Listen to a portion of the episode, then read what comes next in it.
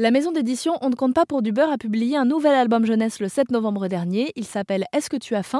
C'est un livre qui retrace la relation d'une enfant de 6 ans avec sa grand-mère qui ne lui a jamais dit je t'aime, mais qui lui fait toujours de bons petits plats. Alors est-ce qu'il n'y aurait pas différentes manières de montrer son amour? Un livre illustré par Melody Young et écrit par Grace Lee, que vous connaissez peut-être. Elle est autrice et anime le podcast Kif Taras.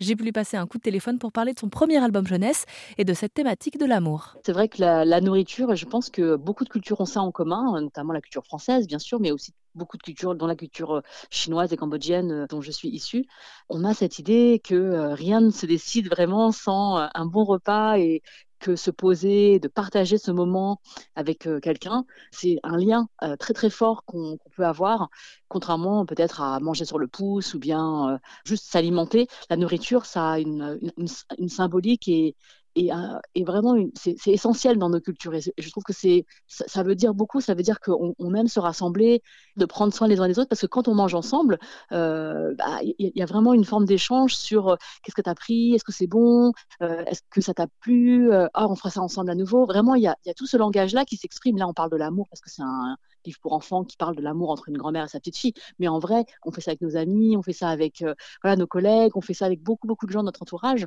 Et à chaque fois c'est le même message de euh, on va manger ensemble, on va passer du un, un bon temps et ça c'est euh, voilà c'est aussi un moment qui, qui, me plaît. Vous vous êtes rendu compte quand que quelque part prendre soin de l'autre à travers la nourriture, ça voulait dire aussi euh, ben, je prends soin de toi, je t'aime. Je crois que c'est quelque chose que, qui m'a toujours, qui a toujours été présent parce que quand j'étais petite, j'ai grandi en France, mais j'avais j'avais conscience que chez moi, euh, je vivais avec ma grand-mère aussi quand j'étais petite. Euh, elle faisait à manger et j'avais vraiment cette conscience que chez moi c'était un peu euh, différent de dehors parce qu'on mangeait pas tout à fait ce qu'on mangeait à la cantine. Euh, et puis on parlait une autre langue et il y avait le, dedans et le dehors. Et des fois j'avais l'impression que c'était deux choses très séparées, très binaires. Et c'est en grandissant que je me suis rendu compte que en fait il y avait vraiment, c'était très perméable en fait ces deux mondes-là. Et c'est ce qui me caractérise aujourd'hui, c'est c'est voilà la richesse de toutes ces familles qui ont euh, de nombreuses cultures, qui qui, euh, qui, les habitent. Et donc très tôt, je me suis rendu compte que les émotions ne passaient vraiment, euh, étaient sur la table en fait, dans nos assiettes, dans nos bols, et que parfois on dit je t'aime, mais parfois on dit aussi je suis désolée en, avec la nourriture. On fait quelque chose de bon pour se faire pardonner quelque chose, voilà. donc c'est une manière vraiment de communiquer qui est autre et qui est de l'ordre du sensible. Est-ce que par hasard vous en avez identifié d'autres, des manières de communiquer comme ça, autres que la nourriture? Je, je, je, trouve que c'est l'une des plus fortes euh, dans nos cultures euh, de manière générale parce que bah, on mange quand même trois fois par jour, donc c'est une activité qui, euh, qui est bah, récurrente dans mmh. notre quotidien et, et donc qui prend du temps pour nous et qui, qui, et qui est non seulement importante en termes de temps, mais aussi en termes de bah, ce, que, ce que ça apporte à notre corps et, et donc je pense que c'est vraiment l'une des manières les plus euh, les, plus répandues en fait de dire euh, je t'aime euh, aux autres, hein, de, de, se dire on, fait un déj, je t'invite à dîner à la maison. Je ne sais pas s'il y a une autre manière aussi forte de, de, de, de dire je t'aime ou tu es important pour moi ou j'ai envie de passer ce temps-là avec toi. autre que la nourriture, parce que c'est vraiment dans la culture française et dans les cultures de ma famille un incontournable. Dans ce, cet album jeunesse, est-ce que tu as faim? Il y a aussi une recette. Oui, tout à la fin, on a choisi de mettre une recette hein, qui est l'une des recettes euh, qui euh, est évoquée dans le livre. Euh, c'est une recette de marbré au soja. Et on a choisi, bah, déjà, on a choisi de mettre une recette parce qu'on trouve que bon, bah, ça allait bien avec le titre. on parle d'avoir faim, on parle de se mmh. nourrir.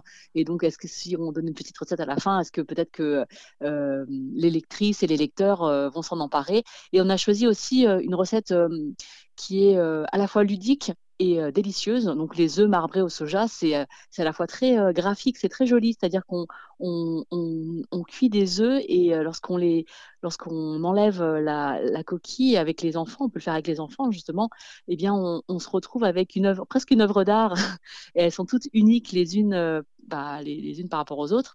Et voilà, on s'est dit que c'était une bonne manière de, de, aussi partager avec nos enfants non seulement un livre, mais aussi bah, la cuisine. Quelque part, vous, vous posez le cadre avec votre livre et puis ensuite vous dites allez, c'est à vous maintenant de vous dire que vous vous aimez. Faites ça ensemble. Oui, tout à fait. Travaux pratiques. Gracely, on vous connaît aujourd'hui beaucoup pour votre engagement militant antiraciste. Est-ce que vous avez l'impression qu'à travers cet album jeunesse, il y a aussi un petit peu d'activisme ou pas du tout? Bah, je pense que lorsqu'on est activiste, on est toujours activiste, quelle que soit l'activité qu'on fait. moi, ce livre, je le pense comme un livre pour moi, bien sûr, et aussi pour mes enfants. Et je pense que les engagements se traduisent en fait dans ce livre, mais de façon différente. Bien sûr que c'est une forme différente d'un podcast ou d'un livre, d'un essai, et puis le public est différent aussi.